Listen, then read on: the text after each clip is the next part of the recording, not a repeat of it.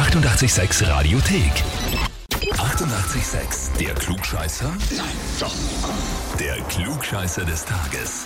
Heute geht's nicht nach Entenhausen, auch nicht nach Schlumpfhausen, aber nach Franzhausen in Niederösterreich zum Günther. Guten Morgen, Günther. Grüß dich. Hallo, wir rufen an, weil sich der Nico, dein Sohn, bei uns gemeldet hat. Mhm. Der Schlimme.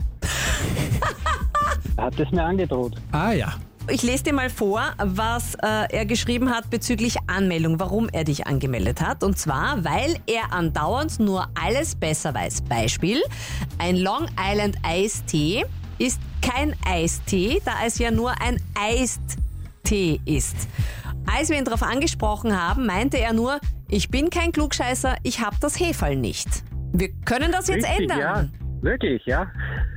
Wenn du dich unserer Frage stellst und die richtig hast, dann könnte so ein Hefall zu dir wandern und dann, dann kannst du sagen, was du willst, dann hast du eigentlich immer recht.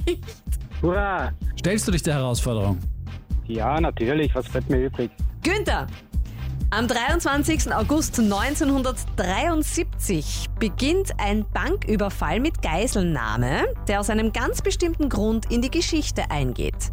Wir wollen von dir wissen, warum. Entweder A. Es ist mit einer Beute von über 200 Millionen Dollar der wahrscheinlich größte Bankraub aller Zeiten. Oder B. Die ganze Geschichte findet in Stockholm statt. Es ist die Geburtsstunde des Stockholm-Syndroms. Oder C. Das Stürmen der Bank von Seiten der Einsatzkräfte geht furchtbar schief und es ist der Bankraub mit der höchsten Todesopferzahl in der Geschichte der USA. Was stimmt? Ich sage Antwort B. Stockholm. Ja. Das weißt du oder? Nein, ich rate. Ja, Günther, gut geraten, das ist völlig richtig. Wunderbar. Doch ein Klugscheißer, ne? Doch ein Klugscheißer, ja. Ich fütter dich jetzt noch ein bisschen mit Zusatzwissen. Sechs Tage lang haben zwei Männer vier Geißeln in ihre Gewalt und währenddessen zeigen die Geißeln eben dieses typische Verhalten, das einen Stockholmer Polizeipsychologen dazu bringt, das als Stockholm-Syndrom zu bezeichnen. Übrigens, die Polizei stürmt am Ende, die Täter werden gefasst, die Geißeln überstehen das alles unbeschadet.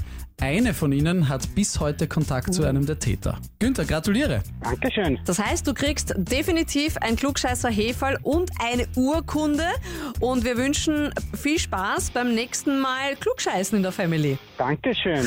Die werden jetzt leiden. Ja, und wie schaut's bei euch aus? Wo sind die Klugscheißerinnen und Klugscheißer in eurem Umfeld?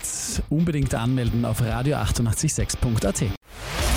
Die 88,6 Radiothek. Jederzeit abrufbar auf radio886.at. 88,6. Eighty-eight, sex.